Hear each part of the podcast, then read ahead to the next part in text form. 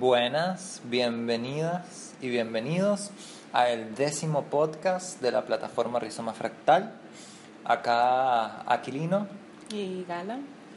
Y hoy venimos con ganas de hablar de la sexualidad, pero desde un punto de vista, podemos decir, tántrico. Sí, tántrico y también experimental. Creo que... Más experimental. ¿O dirías que es lo mismo, tántrico y experimental? Porque ahí, claro, yo no le pondría el apellido de tántrico porque creo que es todo, toda una, una cultura. Claro, toda una cultura y decía experimental porque tú y yo estamos en un proceso de, de, experimentación. No podemos decir que vivimos la sexualidad desde el tantra, pero... Bueno, de hecho, yo pienso que la sexualidad para mí siempre ha sido experimental. Mm. No es como... Em, digamos que desde, desde que, que, la recuerdo conscientemente, que sería en la, en la adolescencia, era muy experimental, como que yo me salía mucho de los patrones, de los cánones sociales, eh, como heteronormativos y lo que se pensaba que, un hombre adolescente no debía, debía hacer. Eh, como los límites de la experimentación de un hombre adolescente, digamos que yo los rebasaba. Y, y de niño, de niño fue un poco violenta para mí la experiencia Así que no, no, fue tanto una experimentación de mi parte así como llevada, sino que se me impuso. Porque yo tenía primos mayores, porque estaba expuesto a revistas pornográficas y, a películas, ¿viste? Era como tanto, tanto por mi padre como por mis primos, era como que estaba muy presente esa sexualidad hipermasculinizada y, y como poco emocional, poco sentimental, ¿viste? Y poco educativa. Sí. Sino como, como, bueno, como la sexualidad de los medios de comunicación, ¿no? Claro, claro, creo que, que a la mayoría nos pasa que, que todo es muy, por un lado muy tabú y por otro lado muy como crudo. y, eh, violento. Sí, violento. Como que abrir una página, no sé, yo me acuerdo mi primera revista que vi, la primera vez que vi una mujer desnuda en una revista, yo estaba en el baño, había ido al baño a hacer pis, y cuando bajo la, tapa de la poseta para bajar la, la manilla, ¿no? para que se vaya el pis, eh, cae de la parte de atrás donde se guardaban como las revistas y tal, cae una de las revistas que era de mi papá y queda abierta así una así, abierta, una mujer, viste, así, un niño de siete creo que tenía. Una mujer con una vagina y, era como, como muy violenta esa imagen, ¿no? Eh, y, y era como que me generó angustia, pero al mismo tiempo quería verla. No sé, yo, yo lo recuerdo como, como, como, como algo traumático. Mm, sí. No lo recuerdo como algo alegre y lindo. Sí. A, mí me pasó como cuando empecé a experimentar con, mi cuerpo, no sé si a los seis años quizá, como me salió de una manera muy natural y muy linda, pero recuerdo, claro, nunca me pasó algo así, como de encontrar algo en mi casa, eh, ni de, ya mucho más tarde fue que que me pasó de que si pasando canales me, me topé con algo, pero sí, yo no sé cómo era que yo me expresaba corporalmente de chiquita, pero había mucho de, de recuerdo un comentario de, de, mi abuela, una vez yo, yo bailando, yo, había una música sonando en la televisión y yo estaba bailando sola y ella parece que me vio, yo ni me di cuenta que, que ella me había visto porque era una, una habitación sola. Y, y, como que ella le dijo a mi mamá, ay, ahí, ahí estaba ella como bailando de una manera muy... No me acuerdo qué dijo, pero era como no sé, me sentí sucia, sentí como, me sentí sucia de repente y, también de parte de mi mamá habían como comentarios así, como que no, no decían directamente algo malo, pero, pero era como insinuando que, que esa expresión de mi cuerpo estaba mal y ni siquiera era nunca me encontraron masturbándome ni nada, pero era como el, expresarme desde la sensualidad. Yo ni sabía que era eso en ese momento, pero mi cuerpo lo expresaba, era, era algo malo. Mira tú, me llama mucho la atención porque, el, por ejemplo, el movimiento feminista europeo y argentino, como que tiene muy idealizada o, idealizada o muy en buena como en alza, ¿no? La visión de cómo en el Caribe se maneja el baile, mm. ¿no? Entonces para ellas es como el momento de la liberación, las mujeres durante el reggaetón, porque es el que ponen como ejemplo, pero no pon, lo que esté de, en lo contemporáneo, porque también, eh, qué sé yo, el, el, merengue o la salsa son bailes donde hay mucho más contacto. De hecho, para mí una salsa es mucho más sensual que un reggaetón, ¿no? Y hay más, más, más como más eh, liberación de tacto, no sé si, si se entiende. No sé, el reggaetón eh, a, veces incluso cuando lo bailábamos podía ser separado y no es como hay, hay tacto, juro, lo veo yo en, en la salsa o en el merengue. Y hay más juego entre, entre los, los que bailan, más no sé, más juego en sutil Puede ser, no sé. En el reggaetón yo me acuerdo que también había como mucho juego. Nos bajábamos de a dos con una amiga, nos bajábamos de a dos con un amigo. No, era como, como, como había esa. Se, se prestaba, como no era por pareja, se prestaba que hubiera más de una persona y un montón de gente interactuando. Eso, eso sí me gustaba del reggaetón, pero e, eso era como entre la distancia, ven tú, agarra, quítate tú, me pongo yo literalmente, no. En cambio, eh, eh, claro, el, el la salsa era como más de a dos, desde como yo la bailaba, el merengue, por ejemplo. Era como más de a dos y, y si era suavecito, ¿no? Como, como que se tocaba mucho, no sé.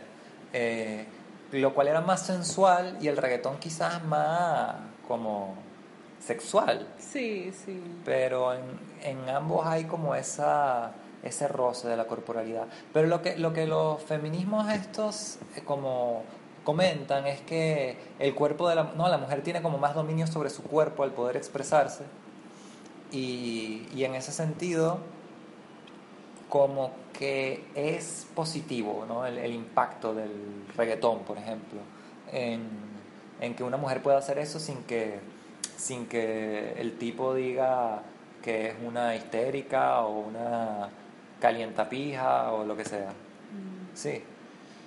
Eh, pero tú cómo lo vives acá, tanto la música, después de eso que dices, del comentario que cómo lo veían tu abuela y tu mamá, y, y, cómo, y cómo te relacionas tú ya por tu cuenta con la música, ¿no?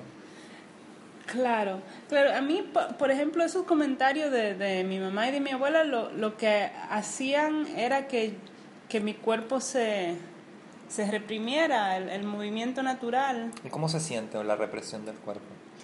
Y se siente como algo trancado. Claro, hay, hay un movimiento que, que necesita atravesar el, el, cuerpo, pero es como no, agárralo porque, porque está mal, agárralo porque está mal. Y eso que yo vengo de una familia, yo de chiquita no fui a la iglesia, que eso es muy raro aquí, no me imagino cómo, cómo será para, para personas más religiosas que tienen eso como mucho más presente, mucho más obvio el que está mal eh, la sexualidad, la sensualidad. Pero está eso por un lado, claro, estaba eso por un lado, el que está mal y que era un descubrimiento muy natural, pero después por otro lado yo me acuerdo ya un poco más grande, no sé si con 11 años, en los colegios empezaba que en las presentaciones los bailes, las chicas hacían bailes. Y siempre había como un deseo de buscar la música con la que uno se podía mover como más, más expresando su sexualidad. Y, y realmente era como un, no saber de dónde, como que no, no había algo consciente de por qué yo quería expresar eso, porque no, en ese momento yo no pensaba en quiero gustarle a los chicos, entonces voy a bailar así, pero era, no sé, como algo cultural, como si, si una mujer se, se mueve bien, se mueve sexual, eso gusta. Y claro, es como, como que esa cultura lleva a que, a que se forcen movimientos exagerados, como se, se pierde la sutilidad, se, se, pierde el contacto con el cuerpo, es como, como que se lleva a, esos movimientos tan exagerados, tan, tan sexuales, que no hay un contacto real con el cuerpo, como se puede pensar viéndolo desde Europa, como ah, tan full en contacto con el cuerpo, pero realmente eh, es como una mujer tiene que saber bailar, tiene que saber moverse bien, pero a la vez está mal. No. Eh, está esa doble moral de hay que saber bailar bien, pero pero tú bailas como una puta. Entonces, ¿Y entonces cómo sería eh, esa, esa ambivalencia? ¿no? ¿En, ¿En, dónde encierra la sociedad a la mujer al momento de bailar? ¿O dónde mete el cuerpo de la mujer? Yo te juro que no sé. O sea, no, no, eso de, de que, claro, la, la, mujer, aunque ya se supone que no, sigue siendo en un nivel un, un, un objeto por ejemplo, acá se distingue por, no sé, puede haber una distinción ya sea de, de nivel socioeconómico o, o, de raza o etcétera, ¿no? alguna distinción social en la que divida ciertos estratos sociales en los cuales tú puedas determinar a través del baile de cómo baila, de ¿no? Eh, ciertas características socioatribuidas. Claro, mientras menos te muevas, o, o no menos te muevas, pero movimiento más controlado, más, más elegante eres. ¿Qué sería movimiento más controlado? Mientras baile más como, como una blanca gringa o... No, porque los blancas gringas bailan mal, entre comillas. Eh, porque claro, está ese movimiento caribe, de negra, de movimiento de la cadera. Pero que a la vez en la cultura lo mandan a reprimir todo el tiempo con el pelo, ¿no? Con, sí. con maquillaje, con, sí, es como con las publicidades de pura gente blanca. Como tengo que saber moverme así, pero, pero no tan descontrolado que, que, que se vea descontrolado, mm. como, como el pelo. Tú ves que, que a veces las mujeres no empezamos a dejar el pelo natural, pero buscamos controlarlo, porque el pelo negro es totalmente descontrolado totalmente descontrolado, pero es como, ok, me lo dejo, pero busco una manera de, de poder agarrarlo que no se salga del todo de control. Ah, yo lo veo como, como con las barbas. Viste que ahora en las épocas de barba hipster, eh, la gente dice que se deja la barba, mm. pero yo, que siempre me mandaban a... Y eso es una discriminación. A mí me, me devolvían de clase, yo no podía ir a clase porque tenía que afeitarme, tenía que volver a mi casa a afeitarme, o, o el pelo no lo podía, ¿no?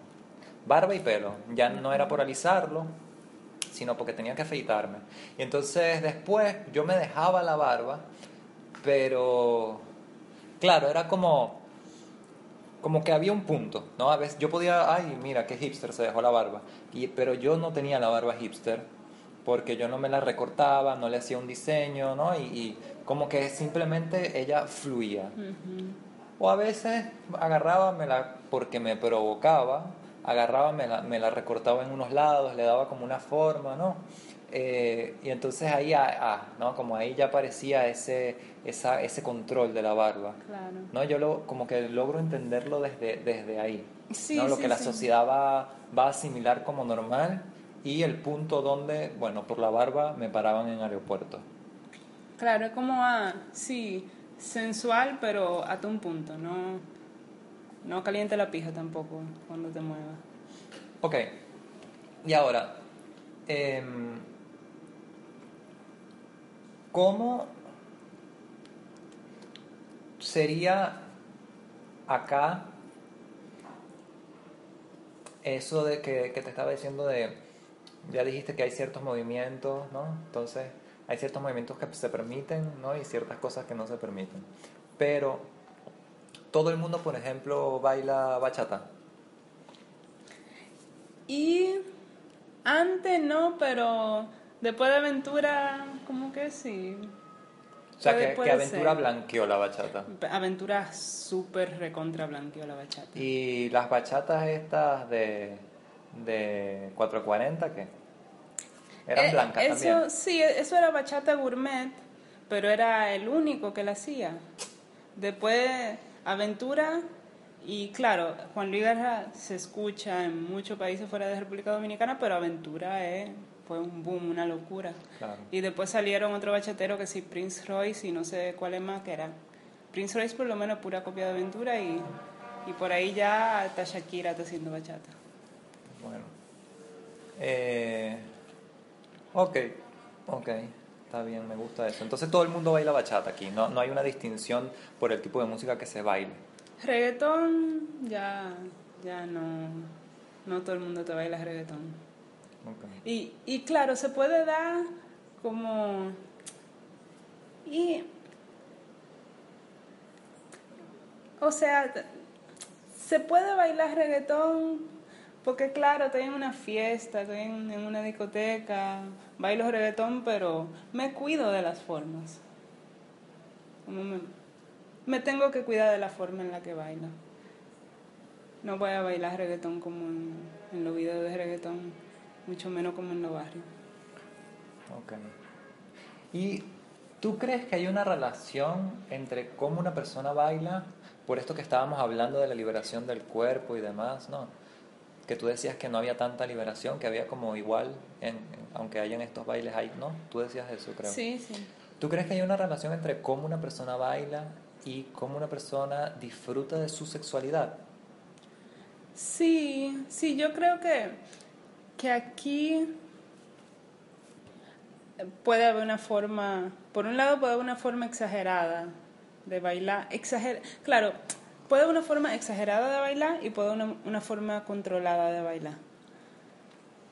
Y también se suele dar, creo yo, una forma exagerada de mostrar la relación que una persona puede tener con su sexualidad de una manera controlada.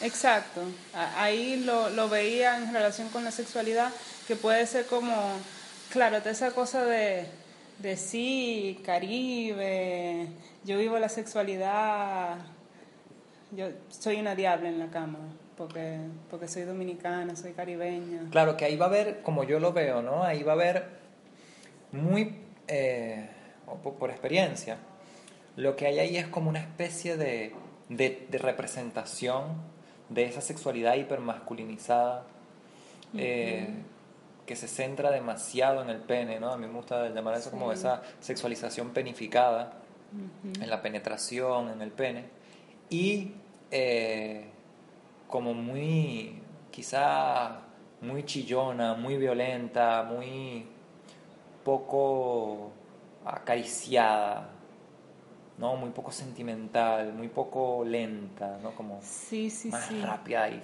furiosa y fugaz. Un poco como las letras de esa, del reggaetón. Claro, ¿no? claro. Eh, Sí, totalmente hay poco tacto, poca lentitud, poco contacto con el otro, no solo desde lo corporal. Oye, me acabo, acabo de pensar ahorita que ah, tendríamos que escuchar la letra de Despacito para ver si, si va por otro lado la cosa. Claro. No sé. Eh, bueno, y por el otro lado está la manera controlada de... ¿No? Claro, porque está eso, por un lado, tengo que ser una, una diabla porque soy dominicana, soy caribeña, pero por otro lado, tengo que ser controlada porque yo no soy una puta. Y una mujer muy suelta en la cama, entonces la, la denominan puta y ahí se da esa doble moral igual que como en el baile.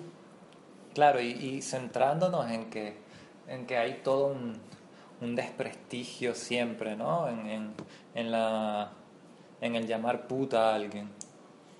Pero, ah, y aquí reivindicando a tanto a las feministas que dicen que la prostitución eh, es una, un, trabajo y que debería eh, servir para la emancipación de las mujeres y después que está las trabajadoras sexuales que trabajan con personas discapacitadas o en general trabajadoras sexuales que ese e, es un rol de empoderamiento y también están las feministas que dicen que la prostitución eh, nunca va a ser una opción, ¿no? Siempre va a ser eh, una, una, un recurso eh, como arrastrado de estas dinámicas capitalistas donde la mujer se encuentra en desventaja en relación con, con el hombre macho, ¿no? porque también después tienes la, la prostitución de, de personas travestis o trans o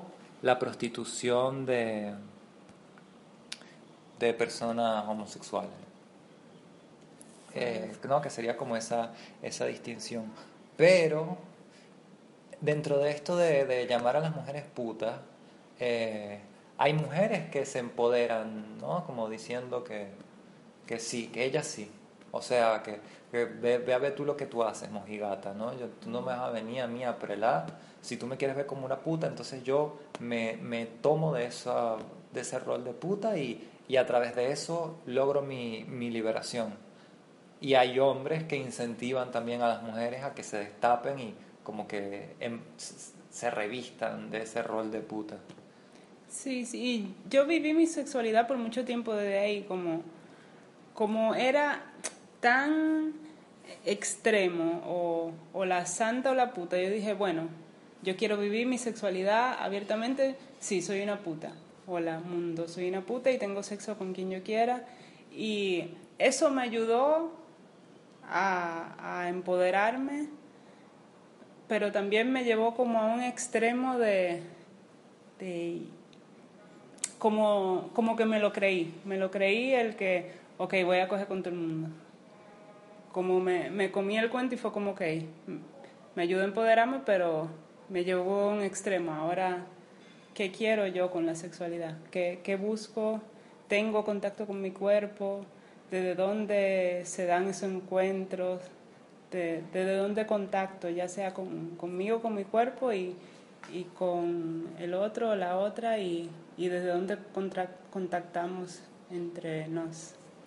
Bueno, no sé cómo ves tú esa, esa dinámica de la santa y la puta ahora, pero yo me acuerdo que en Argentina había como esta cuestión ¿no? del mundo de la izquierda, de muchos hombres, que básicamente coercionaban ¿no? a sus compañeras de militancia, como decían, a tener relaciones con ellos, diciéndole que esa era la liberación, que todo lo demás era un discurso religioso, neoliberal, impuesto para dominarlas y que se cerraran al disfrute de los cuerpos.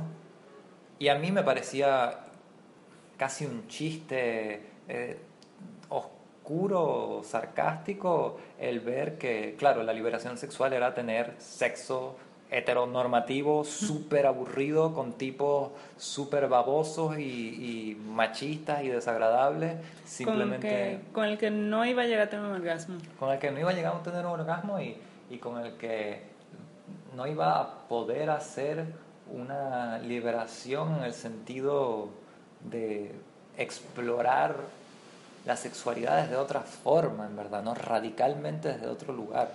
Sí. Sí, y, es que yo creo que en, en, la sexualidad como que, como que se ve como un deporte extremo, como que se ha llegado a ver como un deporte extremo y, y cuando se habla de, ok, pero contacto, contacto, emoción, es como, ah, tú te quieres casar conmigo, eh? o, como, ay, qué, qué sentimental, ¿no? Vamos, la joda, vamos a coger.